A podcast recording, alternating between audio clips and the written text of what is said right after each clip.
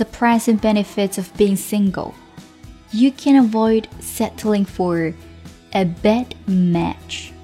一起来聊聊单身的好处，不必跟错的人委曲求全。现在将就的人非常多，到最后出现问题的也非常多。Almost 50% of marriages in America are destined for failure. 美国大约有百分之五十的婚姻都以失败告终。 You have to wonder how many of those still married stay together due to religious beliefs, financial reasons, or the shape of their children. 你可能会想，这些人当中又会有多少人因为宗教信仰、经济、孩子的缘故在委曲求全呢？